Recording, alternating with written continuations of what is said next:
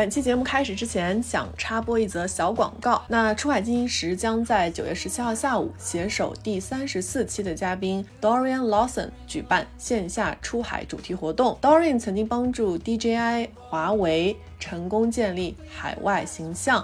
那目前报名的朋友中有产品经理、品牌创始人、运营、品牌负责人等等。感兴趣的朋友呢，可以在节目 show notes 中查看具体的活动报名信息。那我们就活动见。下面正式进入今天的节目。Hello，大家好，欢迎来到最新一期的出海进行时。我是 Nicole，我是 Mag。今天这期节目，我们邀请一位之前上过我们节目的嘉宾返场啊，他是 Arvin。我们是跟 Arvin 在年初的时候录了一期节目，当时讲的是小宠物大生意在垂直领域创业的一些机会。当时节目播出之后，我觉得半年以来。节目的反馈是挺好的，而且啊也是连接到了很多在宠物这个赛道创业的一些朋友们。这半年以来呢，我跟 Mike 其实也一直在关注 Arvin 的朋友圈啊，因为他一直在更新他的创业项目的一些这个进展啊，一些思考，所以我们就在琢磨说找个时间跟 Arvin 好好的聊一下。那正好想说，要不就录个节目呗，跟大家一起分享一下这半年，包括他的创业项目的一些进展、一些思考。那我们要不就先来欢迎一下今天的嘉宾 Arvin，欢迎 Arvin，又见面了，是的，又见面了。其实我们的很多听众已经对你很熟了，但是因为我们最近也有一些新的听众嘛，所以要不还是简单的给我们介绍一下你之前的背景吧。大家好，我是 Arvin，是 Training 的 Co-founder 和 CEO。然后我过去十年呢，一直都是在做 O2O 或者说这个本地生活服务数字化的这个事情。我在美国呢做了。接近五年时间的这个外卖平台之前，然后转到了宠物服务这个领域，然后通过 AI 的方式来数字化整个。宠物服务的部分，然后我们目前是专注在狗狗的这个训练上。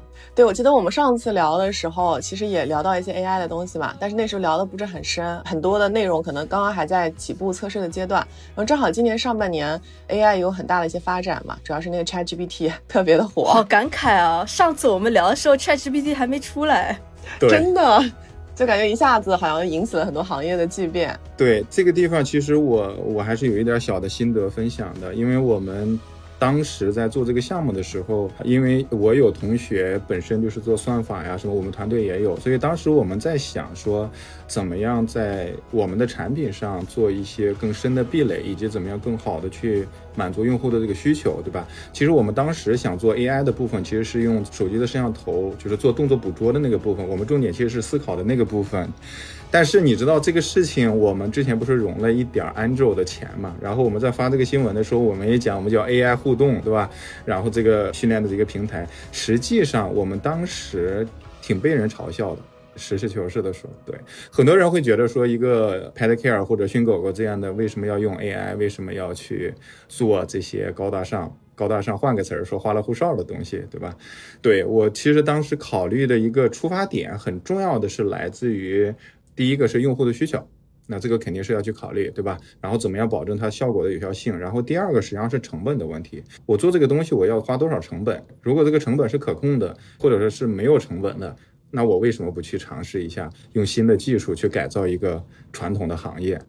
当时我没想到的，对吧？就当时咱们聊的时候也没有，但没想到说今年 ChatGPT 一下把整个行业给带火了。对吧？那现在当然 challenge 我们的人变少了，但是实际上说，你从业务场景本身出发，我觉得还是会有很多的挑战要持续的去攻克。哎，我觉得这个好有意思啊！就之前那个技术没这么发达的时候，还被人 challenge，就大家会来挑战你的一些想法。哎，正好又赶上这个技术有一个大的爆发，所以我相信你们可能在 AI 这块也有一些新的尝试啊。等一下也可以跟我们仔细的聊一聊。对，很好奇啊，他们怎么样？就是 好像是有有让 ChatGPT 那个。integrate 进去，对吧？有对，那待会儿好好聊聊，因为我相信大家可能也对于 AI 这块有很大的一些兴趣。我们上一次聊是年初的时候嘛，现在已经八月份了，其实真的是过了大半年。看到你们这个项目其实是有挺多的一些进展的，但我觉得在聊这个项目之前，我们要不还是先聊一聊，比如说在这个市场的一些需求啊，包括大的方面的一些变化。为什么会这么讲呢？因为我觉得当就是一个创业项目吧，就它。到底这个进展是不是顺利，或者是前呃成功与否，可能是有非常非常多的因素去决定的。但我觉得可能有几个非常核心的因素，就比如说像是市场的需求，然后还有就是现金，以及说你的这个团队，对我觉得可能这个 maybe 是最核心的三个要素。所以我不知道说在今年这半年，就你们在这些非常核心的要素上有没有一些什么大的变化，或者是一些突破呀？一个非常非常好的问题，也是一个对于创业而言是非常核心的一个问题。也就是所有的创业团队其实都要专注在这三件事上，对吧？就是资源，然后和人上嘛。我们也不例外。其实我过去大半年的时间里边，百分之七十的时间是花在找人和做产品上。其实，特别是五月份之后到现在这三个多月的时间里边，花了大量的时间都是在去优化我们的产品，因为我们现在的 app 和过去基本上是两个 app 了。就你刚才在开始的时候，你们也看到我这个背景，说我们这个 logo 啊什么都变了。对，不只是 logo，然后我们整个的 app 里边的 UI 的设计，然后交互等等很多的地方，我们都发生了更新迭代。对，更新迭代。那这个当然是根据市场的变化、用户需求的变化，因为我们有用户了之后，有很多的数据是可以看得到的，对吧？用户给了我们反馈，我们要去做。然后另外，当然在人上也是花了很多的时间。我其实，在呃上半年的时候，之前。有去像 UCLA，然后 USC 这些学校专门的去招人啊，真的是 去正儿八经的去招人。所以我们现在团队呃已经有二十个左右的小伙伴了，然后来全职吗？都是啊？没有没有，我我们现在养不了那么多全职，多数的同事还是这个 part time，大家对这个事情首先很热爱。然后也有很好的这个产品和技术的背景，所以这也是为什么我们产品上有很大的一个提升的一个部分。我们最近还是会陆续的去发布更多的这个新的功能。其实到时候你们可以去下载我们的 app 再尝试哈，你就知道我在说什么了。好，那好消息是啥呢？分享一个好消息是我们刚刚被这个 Jason k l a k n e s 的这个孵化器，他们叫这个 Found University 录取了。然后 Jason 呢是非常非常知名的，在硅谷非常知名的天使投资人。对，那他呢也是 Uber 的天使投资人，他投资 Uber 获取了上千倍的这个回报。然后他们也在做一档播客叫 All In Podcast 的，然后在美国是非常非常流行的。这个 Jason 好像还挺有名的。然后他那个 Founder University，我今天还去搜了一下，他们也有一个油管频道。好像还搞了一个 podcast，也是叫 Founder University，就是很短小精悍的那种。对他有一本书叫《天使投资人》啊。所以你们被录取，指的是说，呃，是去是申请了他们那个项目，然后会跟他们一起做一些 workshop 什么的吗？就是连接到一些资源，对吧？对，我们要进到这个孵化器里边去，他们会来给我们做深度的产品的打造、市场的营销，然后等等这样的一些。培训或者说辅导，对，虽然我们已经有用户，然后产品也有了，但是我们有很多的地方还是要优化，是吧？或者是去迭代，其实就是进一步 connect 到一些比较好的一些优质的创业的一些资源啊。对，另外他们在 marketing 端是非常非常牛的呀，就是它本身它很有影响力嘛，所以像它的这个 podcast，然后非常的流行。那其实我们在想，未来有没有可能在更深的去突破主流用户的时候，给我们有很多的支持，对吧？这是我们还在尝试。另外，他也做投资入选了这这些项目当中，他们对对对对，所以我们也在争取说再去获得他的投资。那这样的话，对我们未来再去融资也会有巨大的帮助。他们是 base 哪里啊？就是在 L A 吗？在湾区啊，在湾区那边。OK，感觉美国这种资源就是会相比较国内会多一点，有那个圈子。是的，这个 Founder University 它一次大概会有多少？品牌或者说公司录取啊，像一届有多少人？他一期大概录个五六十个吧，挺好的。我今天搜他那个油管，对，就发现他其实也在搞一个就是 Founder University 那个 podcast，它里面的内容很落地的，就教你什么怎么在营销受众啊，怎么用什么 ChatGPT 写文案啊，怎么样通过什么 podcast 去什么建造你品牌的知名度，build 你的社区啊。那我们要去听一下了。对，我觉得我觉得挺挺有意思的。即便是我们在国内的创业者，我觉得都可以去关注他那个油管频道，其实是可以学一些挺实操落地的东西的，就是叫 Founder University。对，这个就是为什么我申请他们，因为这个是我唯一申请的一个孵化器，包含 YC 都没有申请。对，唯一申请的这一个很重要的原因就是在这儿，就是我们其实，在 marketing 上需要有更多的支持，这个帮助，对吧？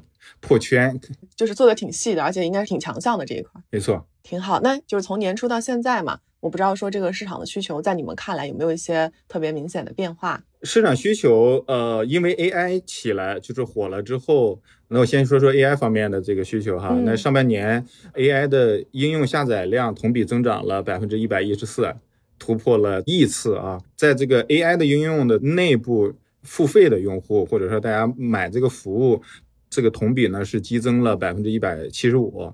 然后基本上快到四亿美元了。美国其实还是这个 AI 应用的这个大头，占了百分之五十五，欧洲占了百分之二十。对于我们自己的话，就是我们最大的进展，或者在市场端的这个，还是用户给我们的反馈很多正向、积极的反馈，还是对于我们，因为特别是我们有一个在宠物方向有一个网站叫 F6S 啊，那这个上面呢有很多的用户，或者是有很多想到我们这儿来。工作的人，然后他们都会去表达说，用 AI 然后来改造 pet care 这个领域当中，他们觉得是非常有用，而且是非常必要的这样的。然后他们也希望加入来改变这个行业。那从这个角度来讲，就说，因为这些用户基本上都是年轻的用户，所以对我们帮助很大。有意思的事情是什么呢？其实上周我跟我 co-founder 啊，我们发现我们有一个训练师我注册进来了，但是我们训练师的部分其实没有完全的公开注册。然后我们就不知道他是哪来的，我们开始以为是我们同事邀请的，后来发现我们去研究了那个地理位置，其实他发现这个地理位置不是美国的，对亚洲的一个，然后我们才知道原来我们的这个功能已经在其他国家也开始被训练师使用，对吧？你比如像这样的一些惊喜或者说一些意外的事情，其实都体现了说在市场层面还是有很大的。需求，我也 share 了一个我们在 Product Hunt 上啊，Product Hunt，对对，Hunt 上，然后有用户给我们写的这个反馈，那用户其实基本上还是反馈了说，这个行业通过这个 AI 的技术来改变，是一个非常好的一个事情。这 Product Hunt 是啥？发现有意思产品的平台。对对对，就是你一般就是你做 MVP 的时候，就产品你要在做的一般要做个先先做一个 MVP 嘛，然后你做了 MVP 之后，你就可以把你的产品发布到这个 Product Hunt 上这一个网站上去测试这个用户是不是有这个需求，他会给你点赞呀什么证明，然后他有排行榜什么，其实就是证明你这个产品的这个需求，感觉像个内测平台，有一点像，但它是一个 public 的，对吧？它是一个公开的。所以，如果用户给你点赞，或者是来给你去评价，如果是 organic 的，就是自然的这种的话，其实是非常非常有价值的。没错，是这个平台影响力还是挺大的。之前我们聊过的那个 Moft，Mac 还记不记得？偶然的一次机会，他们的产品被推到 Product Hunt，好像是某一天当天，好像排名非常靠前嘛，就引来了一波大家的关注。所以其实是有很多很优质的流量的。对，我们在几个月之前也被他们邀请作为他们新功能的测试的。对公司，然后来参与，去怎么样提升产品的影响力啊？对，我们也被他们邀请，官方邀请。对，挺好的。好，马上又要有一波流量了。对，所以其实就像这些，可能有很多很多隐形的地方，对我们还是有很有帮助的。那另外还有一个对我们影响挺大的，其实就是我们被谷歌然后选为他们内部分析案例。哦，是因为什么？是因为？投了他们的广告，用了他们的产品吗？广告我们其实有一投一点了，但是我们那点钱，说实话，相比于其他的那个根本就九牛一毛，对吧？最主要的还是第一个是我们的增长确实是非常非常的快，这个是肉眼可见的快，对吧？因为我们之前的时候有一百多倍的这个增长，然后另外一个是我们的这个品类。在谷歌里边，它是有比较典型的代表意义，因为在这个细分领域里边，订阅制的这种服务，其实在谷歌里边，然后能够持续获得增长，那他们也希望去看说这类的客户。的一个一个实际的情况，所以他们把我们选为了他们内部分析的一个一一个案例嘛，这个对我们怎么讲，算是一个一种鼓励吧，我觉得，对吧？是的，你们这个用户增长很快。等一下，我跟万给想给你请教一下，你们这个背后有没有什么方法论啊？怎么突然间做到这么快的？是付费搜索呢，还是说可能更多的是自然的一些这个流量或者是一些叠加？对，叠加其实都有。那我们大概花了三个月发了一个测试版本，然后五个月左右，然后我们就发了 iOS 的正式版本。我们获取第一个一千个用户的时候用了九天的时间，一万个用户花了两个半月，十万下载差不多花了十个月，用六个月左右的时间，我们现在用户是遍布一百八十九个国家，当然主要的还是集中在美国、欧洲，然后印度和尼日利亚。我们把用户在我们平台上发的视频 post 到这个 YouTube 上，我们用了六个。月左右的时间破万啊，总共的播放量破百万，破百万，对，破百万。有一个呃用户训练的视频，那一个视频我们当时就获得了六十六万的播放量，是怎么做到的？就是那一个视频怎么就突然就爆了呢？我觉得我们当时赶了一个很重要的一个风口，其实，在 YouTube 上，YouTube 现在大力在推 Short Story 短视频，对，就是 YouTube 里边的短视频，他们在这个方面，呃，是缺素材的。我们当时也是。无意而为之，对吧？就我们把拍了一个用户在训练狗狗的这样的一个视频抓取了，那个视频呢，就是说它比较直接，就直接展现了这个用户训练狗的这个过程，我们就把它发上去了之后，就是非常吸引眼球的。而且这个视频我们发在 Instagram 上也获得了接近六千个左右的赞，就是它整个的其实它可以双向验证，对吧？就是它呃效果非常好。那这些的背后，因为都连着我们的产品嘛，其实对我们的增长都会有很大的。这个帮助哦，我觉得正好也可能也赶上了，就是 YouTube 的一些助推吧，因为他们最近其实确实是在推这个 Shorts。对的，然后产品是硬道理。对，所以很多的时候其实是一个叠加的一个事情，但是你要在那个场景当中或者那个过程当中。呃，是你对吧？如果我们不发这个视频，我们没有拍到这个视频，可能我们也就没有。但是我们拍到了，我们有，然后我们就赶上他们的这个助推，然后加上产品本身又符合用户的需求，所以它可能就整体上增长就会比较可观。我们自己目前呢还有好的地方，就是说产品迭代升级了，包含 UI 啊什么升级了之后呢，我们现在也有一些自然的付费用户了，开始买我们的会员的这个服务了，而且还在陆续的增长。虽然整体的基数还不是特别特别的大，但是这个。对我们还是有巨大的鼓励的作用。那另外呢，我们自己团队其实大家都知道，现在大环境不好嘛，对吧？你要考虑说自己的这个整个要盈亏平衡啊，然后要降低这个降本增效啊，降本增效。对，那我们其实自己内部呢有一个要求，大概就是我们的资金使用效率是要做到一比你能跟我们说一下这个怎么理解这个资金的使用效率吗？对，简单点儿讲，就是你要花一块钱做十块钱的事情。投资回报了，这其实我们产品现在来说，可以这么说，我们到目前为止花了十万美金吧。我们其实做出来，很多团队可能要花一两百万才能做到的一个程度，但是我们就保持着这个很低的运营的这个成本。那我给大家举个例子啊，例如说我们这个数据的统计分析的这个部分。有一个公司叫 Mixpanel，他们是专门是做数据统计分析的。然后我们呢就接入这个之后，你就可以去抓取到整个的数据嘛，对吧？那因为它有付费版的，它有免费版的。免费版的呢就是。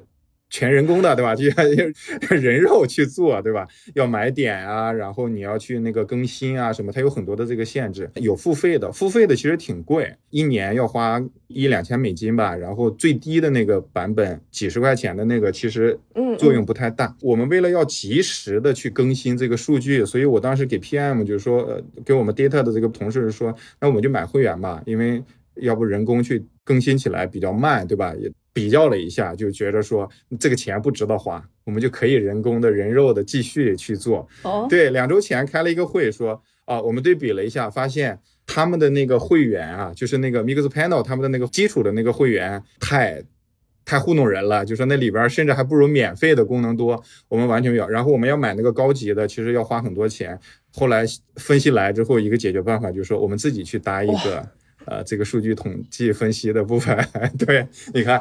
那其实从这个角度来讲，就是我们会在各个地方都想着说怎么样能够省钱，对吧？但又不影响我们自己的呃这个效率的问题。那你这个前提也是得你的团队的朋友们、这个小伙伴们的能力得到位才行，是吧？今天我想搭，我得能搭得出来，这也是蛮厉害的。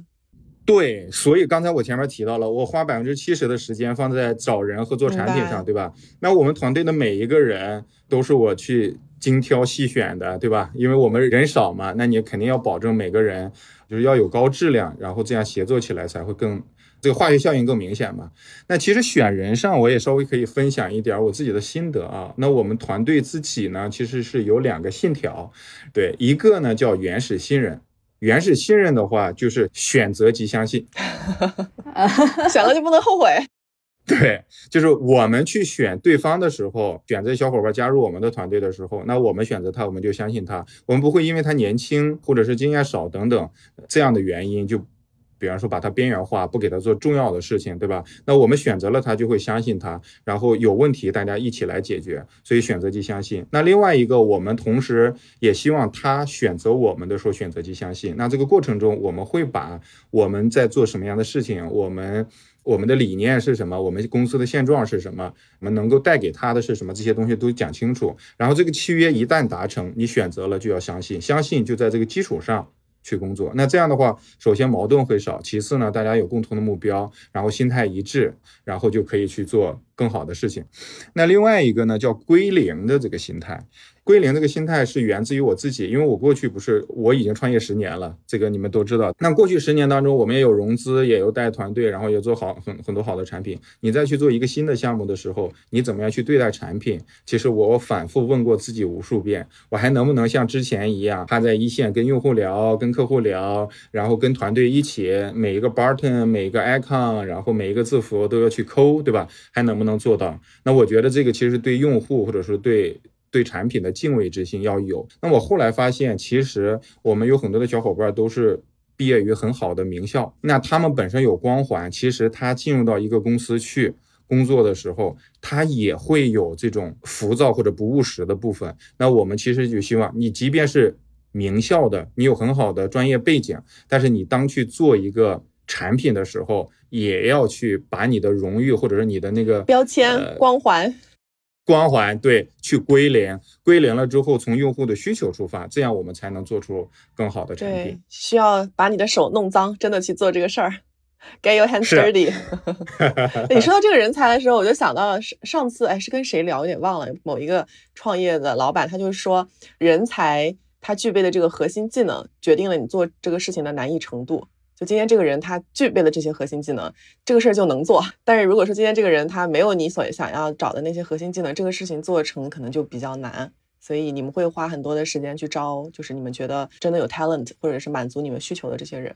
呃，我觉得这里边有两个嘛，第一个就是他本身就已经具备这样的技能或者经验，那这种的话肯定是最好的，对吧？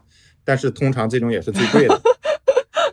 是的，他们想要 培养人，他们就是因为找到那些互相信任的，就可以培养起来。他只要有快速学习的能力。没错，没错，exactly。所以我们其实对人的要求就两个词，一个是务实，一个是快速学习。感觉对于那些比较年轻的人，还是有可以可以试试。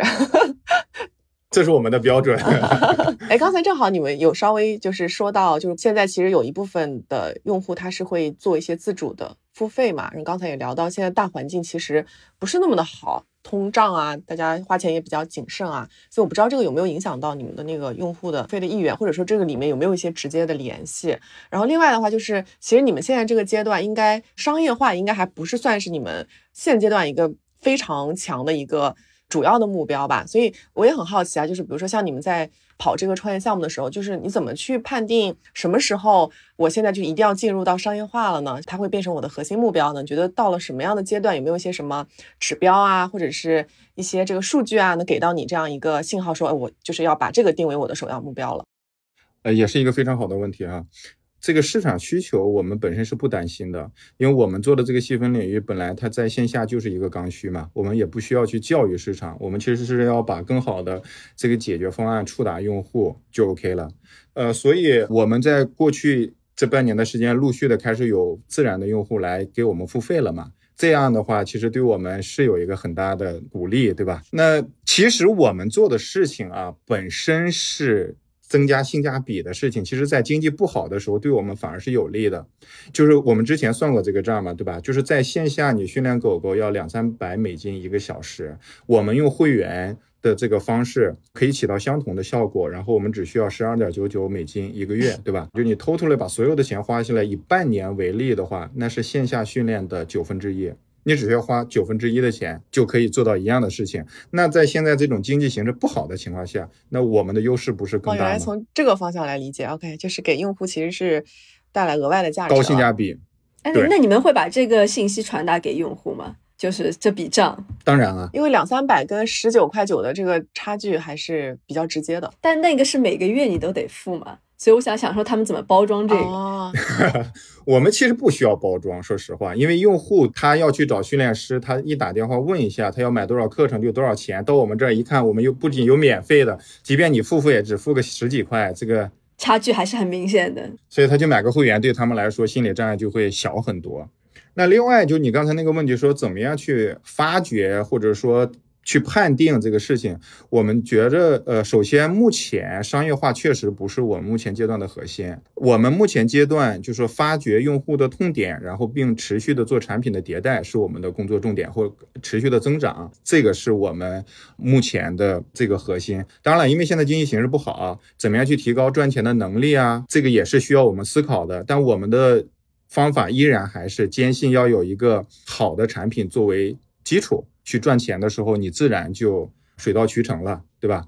那验证付费意愿这件事儿呢，我们其实每时每刻其实都在做，我们要找到一个，对吧？一个点，例如说我们的会员，那我会员他是买了呃我们基础课程，那我们要去看说他会不会为基础课程这个事情去买单。如果他买了，我们就知道，那我们要看付费的用户画像是什么样的，因为它是自然来的嘛。那我们根据这个用户画像，我们在这个地方可能就要做更多的工作。例如说，我们有用户跟我们反馈需要视频，课程里边需要视频，那我们可能就要去做更多的视频。我们为了能够把每一个步骤，然后更清晰的给它展示出来，那我们就把文字变成图片。那图片为了让用户跟年年轻的用户更好的去匹配，所以我们把它做成卡通的图片，对吧？一步一步指导你，让你有一个很好的体验。在这个过程当中，你自然的就愿意去付费。呃，因为在过去的这个三个多月的时间里呢，我们其实还是做了很多的产品的改进的。比方说，我们做的 Pad GPT 这个产品的创新和交互体验，我们都会在做。很多的这个测试，例如说，我们就通过 Pad GPT，我们就找到了一个比较好的可能会盈利的一个地方，因为我们有百分之九十八点八三的用户会使用我们的 Pad GPT 的这个功能，那这是一个非常高的一个指标。那这样的话，我们就在想，那我们在 Pad GPT 这个里边，怎么样帮用户解决更多的问题，加强这个交互？例如说，我们给用户提供 solution 的时候，这个解决方案的时候，这些服务的时候，我们不可能把所有的服务都做了，对吧？那我们可能其中一个很重要的办法，就是去连接现有的，例如说 Pad Service。医生啊什么的这些，那在这个连接的过程，我就可以找医生来收费了，对吧这个其实就是一层一层从产品的、从用户的需求这个角度一步一步过来。后边我会更多的来分享啊。你说像 Pad GPT 这个功能，你怎么想出来？那这个又是那其实我们最开始的时候就做了这个社区嘛。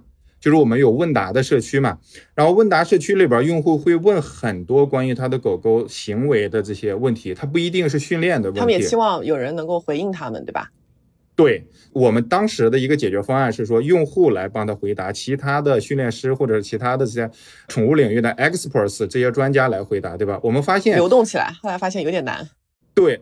它有一点慢，就是你发了一个问题，它可能几天之后才给你回，对吧？它不是马上给你回。对，那用户可能在现在这一刻，我就要知道这个答案是啥了。那我觉得这个体验还是有点弱，所以我们就在想怎么样去提升这个部分的时候，正好 Chat GPT 就出来了，对吧？那我们发现说，哦，那我们也不需要自己做了，那我们可以结合它，所以这就为什么我们后来连接了。这个 OpenAI，然后我们也做了自己的模型的一个原因。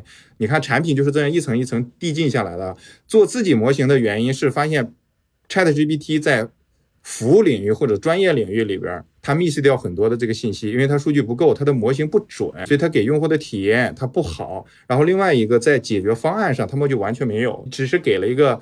一一个答案，这对用户来说可能很多人。我知道了，那我现在狗狗呕吐，我想知道它是为什么。我知道了，然后现在可能告诉说，哎，要有一个药，你给它吃了就行。这个药从哪能能够买得到？Chat GPT 现在不能给你这个答案呀。我们要做的事情就是，我不仅告诉你狗狗为什么吐了，我告诉你买一个什么药，这个药在你距离五迈或者三迈的地方，药店或者哪个医生可以买给你卖给你，对吧？你就有，你买回来之后马上可以解决。所以在这个解决方案的部分，是我们自己的模型要重点去做的事情。那你们这个药店和医生是有合作的，还是说就是基于地图上距离近啊远的，就直接给出用户这个答案？或者是说这个语料是哪里来啊？这个语料的信息？目前。我们这个还在，就是还在测试，然后还在往里连接更多的。那目前的话，是我们自己一家一家去，我们并没有去说大面积的往里边去接，因为我们发现说，在这个阶段，并不需要数量上的来体现这个优势，其实我们要体现的是精准度和质量。对，一个是精准度能不能更深的匹配这个解决方案是不是跟他的问题是匹配的，另外一个就是说给他连接的这个解决方案，它背后的质量怎么样？那这个需要去筛选的。那这样只能先从比如说弯曲开始，慢慢辐射到越来越大这个区域，这是其中一个方法吧。其实我们也不需要，我们其实全球的都其实都 OK，只是说我们那我们要去建这些。对，vendor 的话，那我我们肯定当然是。但如果说我电话或者 email 能够解决，我其实不用 care 它它在哪里，对吧？嗯，也是。它是这样的，我们在 general 的那些信息上是接了这个 Open AI，但是那个部分它也不准，所以我们自己也会去训练这个部分，让它给的答案更准。那另外，我们自己的模型是主要在。服务推荐上就是 solution 的这个部分，所以这个对于很多的那种就是偏垂直领域的创业来说，是不是都是可以去尝试的一些东西啊？我觉得可以，底层可以去接那个开源的那个技术或者是模型，但是但它 overall 它可能又不是很准确，所以你可能需要一些更细致的你这个行业里面的信息作为语料去训练它，然后让它来为你的用户生成价值。为什么会这么问呢？是因为因为我先生他是在做那个精酿啤酒的创业，他在国内嘛，然后他们有一个 business model 赚钱吧，其实就是通过电商。然后呢，他最近也发现就是能不能借助这个 AI 来帮他，比如说把这个生意能够稍微做得大一点。所以最近想的。事情呢，就是也是跟你那个有点像，就是它会底层其实是借助开源的模型，然后在这个基础上就喂给他一些他们这个行业里面更加精准或者是更加这个丰富的一些语料，然后去训练它，给用户解决一些跟精酿相关的问题。但是终极呢，帮大家推荐一些酒款，然后引流到电商。所以其实也是，我觉得跟你那个逻辑会有一点点的相似。对这个方式，我觉得非常适合垂直领域。所以你们现在已经开始在用这个。太 GPT 了是吧？我们现在已经迭代到第三个版本了。对我们第一个版本就只能给 answer，然后第二个版本给 answer 之后可以给课程的推荐，然后第三个版本我们现在不只是给课程的推荐，然后可以给产品，然后给本地服务的这个推荐，而且在交互上我们做了很多的 bubble。就是在那个页面上，你就可以直接就引导吧，你可以理解为用户的一些引导什么的。我们会把有趣的一些东西都放在这儿，包含我们给用户去生成个性化的课程，我们都在这个里边去开始去。这个听上去效率好像相对来说高一点，更加省时省力了。你可以理解为它就是个入口了吧？它有一点像原来的门户网站，对吧？就大家搜索框进来了之后，那个里边我先是连好多好多的东西，其实有一点像。但刚开始训练的时候，会不会发现有些 bug 呀？bug，你指那个 Pad GPT 回答的不对？对对对，我想说这个。哦，这个其实比较少，因为我们在接之前，我们已经把很多说用户可能会在这个时候问什么样的一些常用的问题，做了 QA 的预训练，就已经先放到模型里边去了。那你们还是会保持人工的那个通道，就就像淘宝里面那个问大家那个功能，还是会继续保持，对吧？会保持，不仅会保持，我们还会加强。就是我们现在的这个用户，如果他去问了一个好的问题，对吧？他觉得这个答案或者他是他想要，他非常好，他也希望别的人能够看到。我们是支持分享的，他可以分享到我们社区里边去，还可以点赞嘛，然后可以冲到前面去。对，可以，可以上下滑动点赞，这个都支持。拥抱新技术，哎，我觉得创业真的好有意思啊！就你一旦开始走在在这条路上的时候，就其实你很难去预估，即便是几个月会发生什么。但是比较重要的是，可能你要去拥抱这个现在的一些趋势啊，然后还真的是要有一些动作。是，对，而且特别是像大模型出来了这种，就是说划时代，对吧？就是一个很重要的一个起点的时候，你确实是需要重新来考虑未来的你的做的这个方向和新技术的结合啊，然后。以及是不是比方产品的交互啊，就等等啊，这些新的方向都要有有深的思考。这个其实挺难的啊，因为技术本身它就不成熟。但是说到这个 AI 啊，包括什么 ChatGPT，就是在上半年的时候特别火，所有人都在研究，甚至会有很多的创业项目公司开始搞这个。但我觉得最近这热度就下去了，就讨论人也变少了。所以我我我就很好奇，说是不是在湾区那边是类似的情况，然后还是说是不是不太一样的？大家现在讨论大模型，这个确实少了，但是其实大家讨论在应用层面还是挺多的。大家现在其实也明白了，对吧？就是大模型并不是所有人都能搞的，然后应用层面才是创业公司可能能够发力的地方。那我觉得呢，这也是一个很正常的现象。那不可能天天出大模型了，那当然是对吧？你不可能天天有这个颠覆性的技术出来，然后让大家那么热火朝天的去讨论，对吧？你回归到创业上来说，那创业本身就是一个长期的一个事情。你说你去靠抢风口啊？风口这个事情也不是第一次见，对吧？你原原来也有移动互联网是，然后 O to 是，对吧？就会有共享经济是，然后 Web Three 是，那出现很多。那你如果要靠抢风口的话，这种昙花一现的事情，你的公司本身的产品或者说你的信仰，你怎么样持续坚持？你怎么样去做沉淀？你那公司没有说一年就做成功的吧？那基本就会昙昙花一现嘛。那其实我个人啊，是对 AI 这个事情呢是这样理解：首先，AI 在工程上它其实就是算法嘛。那算法的背后其实就是数学公式。那数学公式实际上是需要数据来填充，然后让它变得聪明，然后让把需求理解的更深刻。简单点说，其实把 AI 理解为一个技术工具的话，就例如说我们要开发这个 iOS 的苹果的版本的这个，那我们会用到 Swift 的这个这个技术，对吧？那你就可以理解，那这个技术就会变成产品的基础和常态啊。对，那谁都可以用这个技术，谁都会用这个技术。以后其实这个技术实际上它是需要场景的，它要在这个场景里边发挥作用。那如果没有场景，你再好的技术。它就是花瓶啊，明白，嗯，还是要放到实际的应用上面来。没错，另外你可以要想啊，如果这个技术它再好，如果它不能够帮助公司赚钱，这个技术公司也不会大规模的去投入，对吧？这个产业也不会大规模的投入，那还很难去持续。所以我个人的判断，回到你这个问题上来啊，对未来怎么看？我呢觉得未来的一到两年会是 AI 的下行期，我可能跟大家的看法不太一样，对吧？那我觉着是会会下行。其实有一个很浅显的认知，就是你知道今年包含 VSA，其实有很多的公司都是什么 AI to customer service，什么 sales，对吧？就是这种啊，有很多这类的公司。我其实觉得这类的公司它没有什么门槛儿，如果对产业本身理解的不够的话。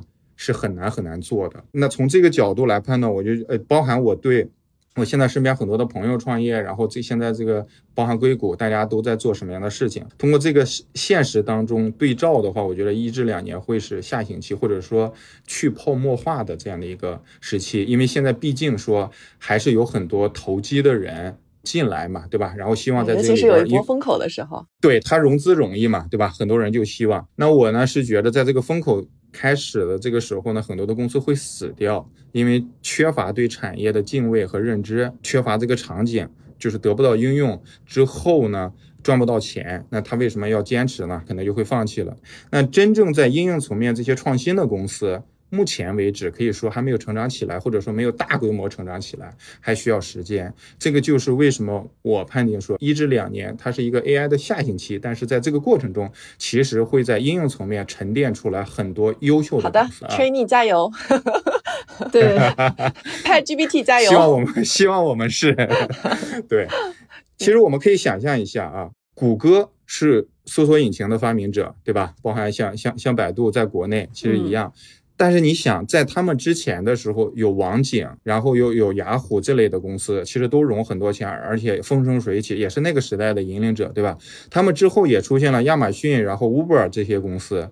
如果我们把谷歌看成是那个时代大模型的话，现在这个新时代的大模型下，应该有独角兽出现，只是还没有出现，只是时间的问题，只是时间的问题。那未来的应用级层面的独角兽或者这个公司，我个人觉得将从智能工程学这个词儿是我自己发明的啊，我我其实也对这个领域当中去产生智能工程学，其实很大程度上，首先。人工智能或者算法这个东西，AI 这个东西会变成产品的常态，但是呢，它可能会线上线下结合呀，软硬件结合呀，因为它变成了可能。我现在可能通过语音、通过视频，甚至通过动作，就是眼神，我可以去驱动硬件。原来这个事情可能很难，但现在它就变得这个技术门槛没有那么高了，对吧？所以这种界限感，所以以后无论是 To B 还是 To C，其实这个界限感会变得越来越弱，但是反而去突场景的。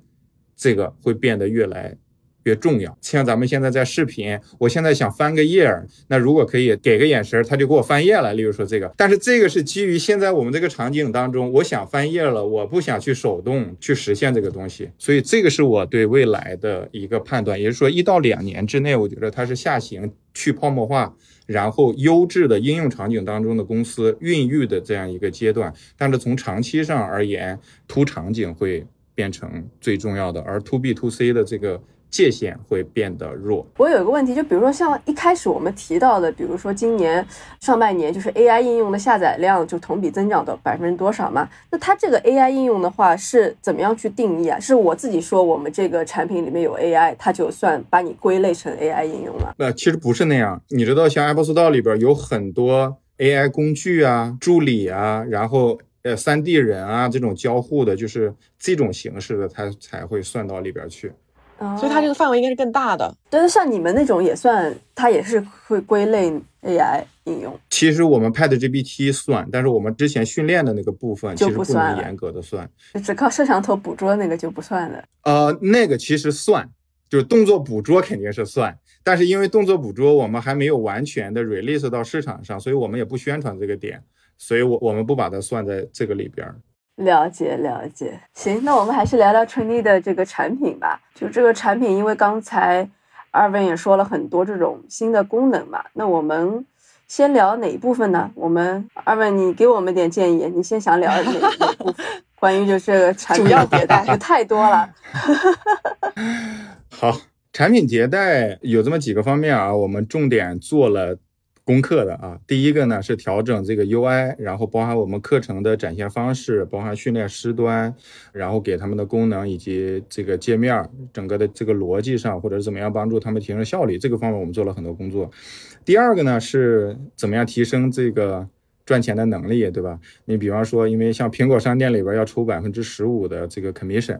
佣金，那我们把它会切换到像 Stripe 这种第三方的支付应用上去，对，省钱，对吧？那这样一下增长了百分之，呃，Stripe 应该是百分之三啊，那就是百分之十二，对吧？我至少就赚了百分之十二，是这样。然后减少这个抽成嘛。然后第三，包含这个刚才大家一直在提到的，就是说这个动作捕捉，我们也攻克了一些技术的难关。所以第一个版本我们其实已经在内部已经在做测试了，就是它已经成型了。但是现在效效果上不是特别的好，所以我们还在做很多的功能。第四个是 marketing 上，然后比方说像 dog training 这样的关键词，我们在超过二十多个国家都排进了这个关键词排名的前二十，个别的国家排进。前十啊，五六名这个样子，所以这些其实在增长上对我们都会有很大的帮助。大家都知道，对吧？用户都会去看前面的那些，对吧？哪个体验好，你优先得到展现。创业公司嘛，其实那个 marketing 的预算应该都是很有限的。刚 刚不是说了吗？花一分钱，你有十倍的 ROI。所以，比如说你们这个 排名这么靠前，这么优秀，是怎么做到的呢？对这个增长怎么。哎，回答你这个问题之前，把前面那个补充完。第五个，我们其实上线了 Pad GPT，然后支持这个课程啊、产品、训练师的推荐，然后我们也获得了 Plugin 的这个开发权限，所以我们后面还有很多的要迭代。好，回到你刚才的说的这个增长的方法论上来，对吧？我们过去呃六个月里边，如果刚才提到的说，我们在 Apple Store 里的排名做了很多的这个提高，对吧？用户也分布的更广，有一百八十九个国家了。再次使用我们 App 的这个用户的比例是百分之八十九点七，然后我们当日留存可以做到百分之九十二。这两个数据其实对我们的意义会特别特别的大，特别是第一个，就是用户一个月之后他再回来用，意味着复用的这个用户一个月之后没把我们给忘了，这个我们呢。获取用户上，我们其实可以省钱。回到这个 这个问题的关键，其实特别特别简单，我们就做两件事情。第一件，把用户在社区里边发的训练啊，或者是有趣的视频，转发到其他的社交媒体上去，或者视频媒体上去，例如说 YouTube、TikTok 上去。像刚才我讲了，有个用户对吧，就是发的这个训练的这个，我们把它，然后我们就可以获到六十多万、六十六万的这个播放量，这对我们就会有巨大的帮助。那第二个是关键词的优化，就是传统的 SEO 的方式或者 Also 的这个方式，因为你想啊，用户其实在我们这个领域里边，如果他想去训练狗狗的话，无论他线上线下，基本上就会搜索。Dog training 狗狗训练，然后 puppy training 小狗训练，dog trainer 对吧？就是这些关键词，我只要把这些关键词把握住，让我们的服务和我们的产品跟它能够搭上关系，让用户尽可能的在用户眼前去展现，那就可以给我们提供很大的这个增长。但，在未来，我们其实还是希望继续探索通过用户生产内容，包含用户推荐给其他用户，对吧？就转介绍的这样的方式。获取增长，用产品驱动的方式，这还是我们会持续去探索的增长的方式。而且两个成本也不高的。第一个其实就是用户自己那个产生的内容嘛。但是这样的话，你如果去转发到其他平台，会涉及到版权吗？还是说完全不会？呃，这个其实我们在协议当中都会有，就是我们可以利用这些。因为一般原生的用户自己去创造的这些内容，就是他的信任感会比较强一点。对我们自己也可以在线下去捕捉用户。例如他训练呀，或者什么，我们也可以鼓励用户发类似的视频给我们啊。对，对你们来说其实都是很好的一些素材嘛，可以再去做二次的传播。对，还有一个这个用户当日的留存率怎么理解？因为用户首先他下载了你的 app，他未必会去注册，他注册了他未必会用。你没发现很多手机里的 app，就是我下载之后我就会忘记打开了，或者是我用过一次之后我再也没有打开过。嗯，这个还蛮常见的。马上就删掉了，对吧？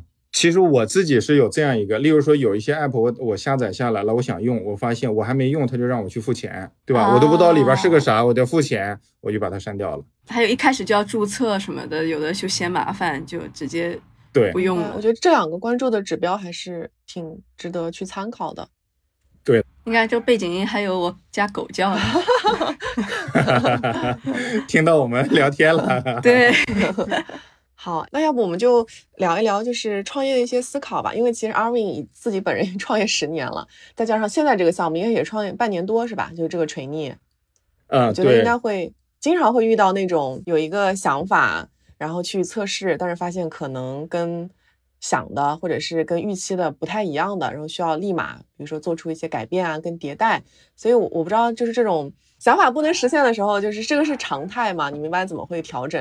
用什么样的心态来对待啊？这个其实是常态啊，你不可能说你想到了一个，然后去做的时候，它立马就能够实现，因为它里边要调用很多的资源，可能有技术的，有产品的，甚至有用户需求的。你自己觉得一个需求很好，但是有可能最后证明它是一个伪需求，对吧？它并不是用户的一个真实的这个需求，这种常见。很常见，但其实我觉得创业公司，如果你变得就是循规蹈矩了，我其实觉得这家公司也就离死不远了。就是大公司才会变得循规蹈矩，对吧？就是在一个。范围内，对，在一个步调上，对吧？然后它持续的进行，它只要不犯错就行。但是创业公司其实不是，你要做的这种就是很按部就班了，那其实意味着你你在失去你的创新的能力。所以我觉得想法不 work 的时候，首先很多，但是其实并不可怕，就先定个调，对吧？对，也很正常。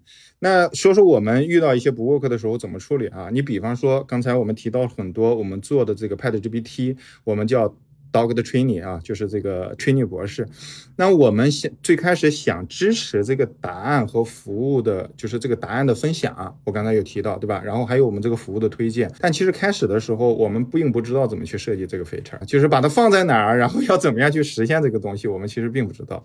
最开始的时候，其实是有。和我们团队的同事一起呢做头脑风暴，然后描述这个产品的细节，然后让大家讨论，然后天马行空的想点子，这个东西怎么样去？那另外呢，我会引导大家，我自己也会去做，就我们会研究很多可能跟我们无关的产品。就跟我们这个行业至少没有关系的产品，但是它可能有类似的功能，或者说，哎，有很好的这种实现的方式，然后看他们怎么样是去做类似的这种，看到这样一个产品，它有分享的功能，我们呢就在它原有的界面上，能够跟我们的社区，然后跟我们的这个交互方式去结合，比如说能够分享出来了之后，在这个小的框里边，内容还可以上下滑动。对吧？对，想这个逻辑怎么样去实现？这个其实是一步一步迭代过来。我们之前那些不 work 的想法就被我们抛弃掉了。你刚刚说那个就是去研究一些很不相关的产品，我觉得这个还挺有意思的。一方面，它其实能帮你跳出你现在那个思维框架嘛，能够打开思路。另外就是，其实很多行业事物之间，它其实是有一些隐性的联系的。去看看其他的行业，说不定能就是给你现在做的这个事情找到一些方向。就是如果能把那个隐性的联系挖掘出来了，说不定就能找到一些真相了。是的，是的。其实做产品，大家思考的路径有很多时候有很多相似的地方。别人已经花了很多的时间在那个方面了，做了很多功课了，你其实去借鉴一下，还是很很很事半功倍的。所以你们重新，比如说脑爆完了之后，会重新去给他一些试错的一些空间吗？就比如说你，你看看他会不会自己去搭一个 MVP 啊什么的？会，搭完了之后，我们也会分步的用测试版给用户去用。然后再看有没有 bug 呀，然后运转就是这个接受程度啊，然后再去调整。那你平时一般是会用什么样的心态去应对这种想法就是不能实现的这种常态呢？接受了。呃，你发现一个功能不 work，很多的时候其实还是挺挫败的，对吧？肯定是希望得到团队的认可呀，用户的认可呀。那我其实经常就问自己的一个问题，就是你对谁负责？我的想法是这样：产品上呢对用户负责，心态上为自己负责。那我既然是为自己负责，那这个决策我做了之后带来的后果，我是不是能够承担？这个很重要。如果能，我就会去做。这个过程当中，如何快速的纠错就变得很重要。没有人能够一直永远只做对的决策而不做错的，对吧？那这种情况下，你做了这个决策之后，其实有一个认知的问题：你今天做的任何的决策，或者说产品的探索，都要花百分之两百的精力，会对你今天的认知形成巨大的影响。你明天再去做决策的时候，实际上是基于你今天的这个认知去做。如果你今天的准备不充分，你明天去做决策的时候，就会出问题，对吧？你这个认知的积累厚度不够嘛？但如果你今天很认真的去做了这个事情，所以其实你的认知会沉淀下来，像一个认知的复利的感觉。对，它是其实是。很有帮助的，但是你在这个过程当中，你可能会遇到很多的挑战，别人会 challenge 你，然后甚至别人会质疑你。像我刚才讲的，那前面那有人就会讲，那我其实我知道啊，有有一个投资人在一个很重要的就是会议上公开说，我们哎做个训狗还要做动作捕捉这个事情，对吧？你比方说会有这样的事情发生，有点小题大做了是吧？对。倒是也不是，我觉得不同的视角嘛，但是你会发现说会有很多不同的声音。那这个时候你要想，就说这种评论对你有没有那么重要？其实我我个人觉着没有那么重要，因为你和你的团队知道市场的情况、用户的需求，然后你团队的能力是什么样的，你们自己的预期是什么样的。如果这个确实能够帮助到用户，用户的反馈很好，你管他谁说什么呢？你就正常去做就好了。因为你们是最了解自己的，他也是最了解用户嘛，在最前端。对，在这个方面上，心态其实是要平和的。那其次，我自己很多的时候其实也会很着急，我也就会经常发一大堆的 bug 给我扣方的或者我们开发的团队，对吧？催促他们快点做这边。但是其实所有的事情都是要一步一步，对吧？然后要做出来的。但是我反馈这些，那我们其实可以快速的去更改嘛。例如说，我们我跟我扣方呢，在每周末。每周日的时候啊，会有一个一对一的这样的会议。这个会议里边，我们第一个就是讨论一下我们的这个产品进度。但很多的时候，我们都是讨论我们团队的优劣势，下个阶段的产品规划，然后我们现在的障碍是什么，我们应该如何解决。所以这个过程中要一直保持务实乐观的这样的一个心态。有问题也没关系啊，我们经常有的时候，像我工作上经常说，哎呀，对史山对吧？一大堆可能这个代码啊之前写的不好，要重新来优化对吧？遇遇到这种问题，你骂娘是没有用的。就是问题来了就一个个去解决。对，一个一个去解决。我经常讲的是呢，就是排优先级。对，这个也是在谷歌经常讲的，prioritization 很重要，最重要的三件事。对，因为 Arvin 已经创业十几年了，我觉得今天节目的最后也可以了解一下，就你创业这么多年，不同的阶段，你刚刚也讲嘛，其实你在做不同的事情，尤其是在你投入的时候，我觉得你的认知其实不断的在迭代。你今天认真做这个事儿，你明天在做的时候，可能就是带着一个新的认知去重新去迭代自己，然后去迭代这个项目。所以，我也可以跟我们聊一聊你创业这么多年，你的一些这个思考啊，可以给大家分享一下。我相信，对于在听我们节目的人，肯定也会很有帮助，因为很多人也是创业者嘛。来点鸡汤，打打鸡血，一些心得体会吧。特别是我在朋友圈其实分享的一些，我觉得我可以分享给大家共勉，因为这个也可能只。代表我自己或者一这一段时间创业的一些感受哈。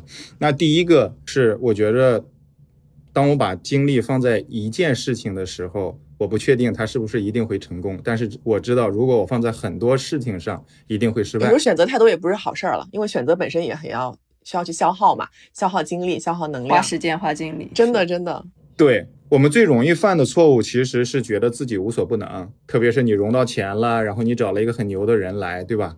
然后这种时候其实非常容易犯很多的错误。那你因为我是学物理学的，所以其实，在物理学上，对有一个事情就是，你把光聚在一个点上。可以引发燃烧，你要拿个平底儿，对吧？在太阳底下照，有一个光点，你打到纸上，它就会燃烧，对吧？但是如果你用一个发射的这样的镜片，你拿一个镜子，它可能就不能。这就足以说明专注的这个重要性，嗯，对吧？这就是为什么很多创业者在练冥想，专注真的很重要。是的，是的。因为你太多的事情了，其实你要能够专注到一件事情上是特别特别难的。投资人也经常会问我，你们现在的优先级是啥，对吧？你们最专注的事情是啥？对，这个要经常的去梳理。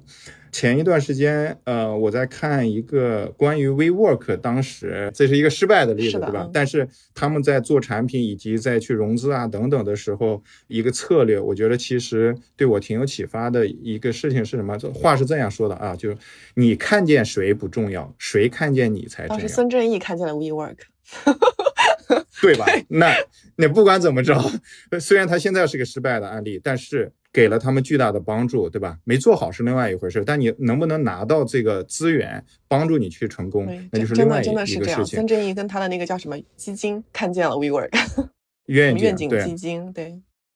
所以这也是为什么我去申请 Jason 的那个 Founder University 这个孵化器一个很重要的原因，对吧？就是我觉得我看见谁不重要，然后我觉着我想办法让他看见我们，这个才重要。我通过他让更多的用户看见我们，这个才重要。是的，大佬被更大的大佬看见。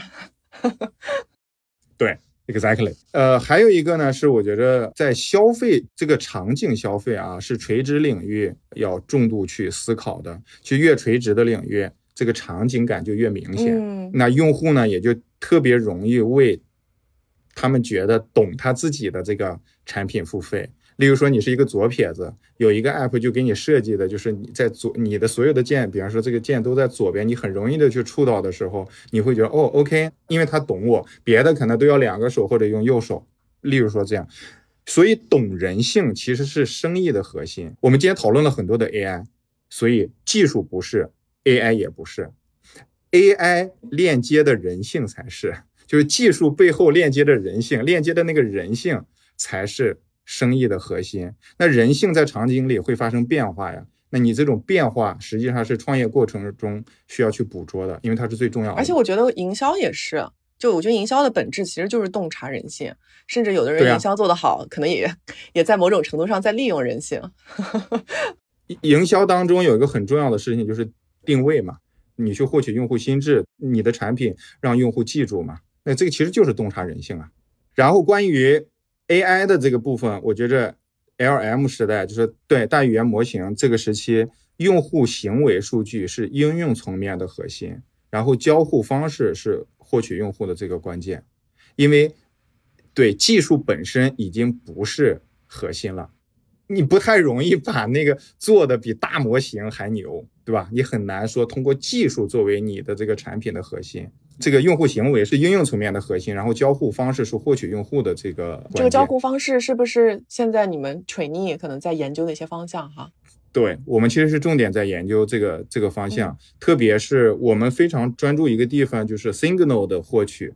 我们不专注 inventory，我们专注 signal，就是我们不去解决已有的，例如说现在大客户手里有的数据，然后拿过来做一个算法帮他们去，我们不做这个事情，我们是去做现在。大的这些公司，他们 miss 掉的部分，发现的盲区。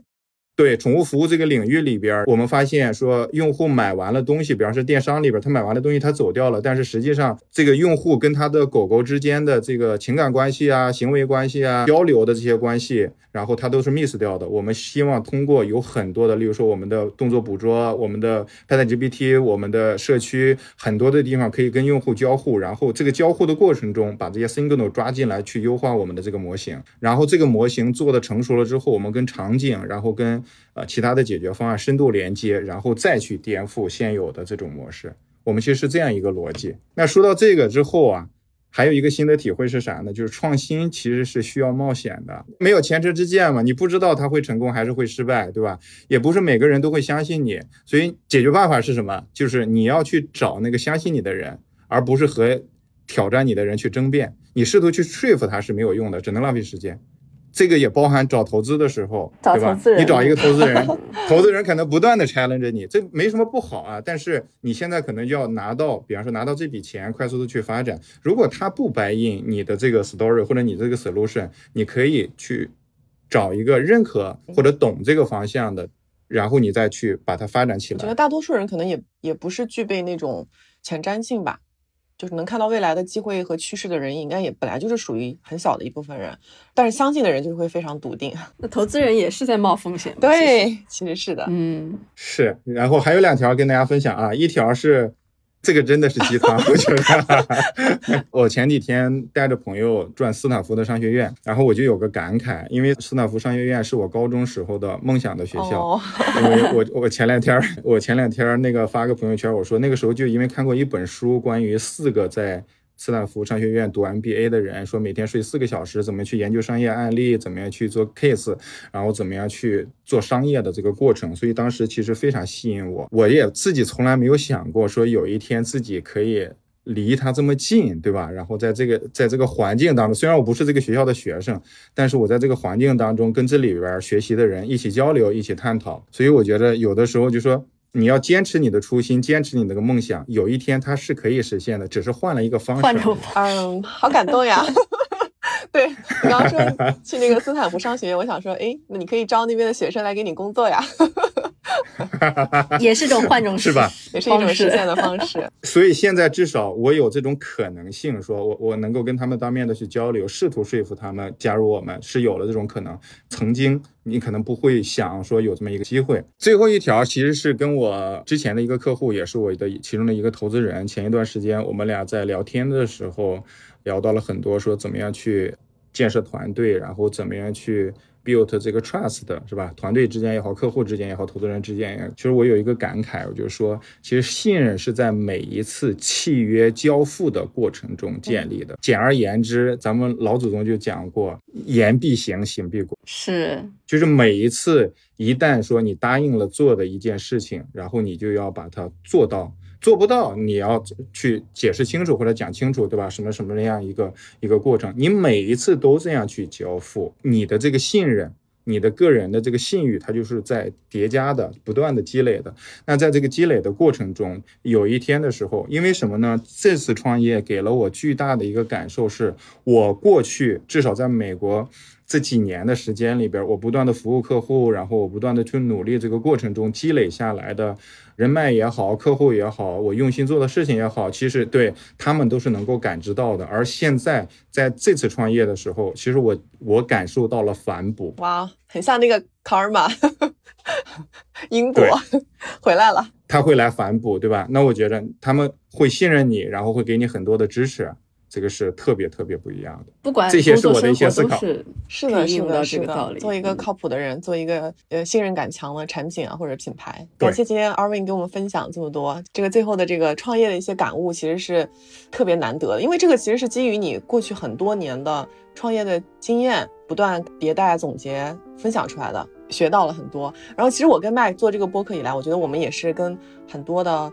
出海的创业者其实都有聊过嘛，就会能够探讨很多东西。但我觉得每次跟 Arvin 聊，就是觉得就能学到的东西非常的多元，非常的丰富。然后你本身也是个很挺务实的人，就会跟你聊很多这个细节啊，包括一直问你一些很 challenge 问题啊，就总归会有一个很全新的一个思路。我觉得就是特别好，所以想要把它分享给大家，因为我觉得对大家会是有很大的帮助的。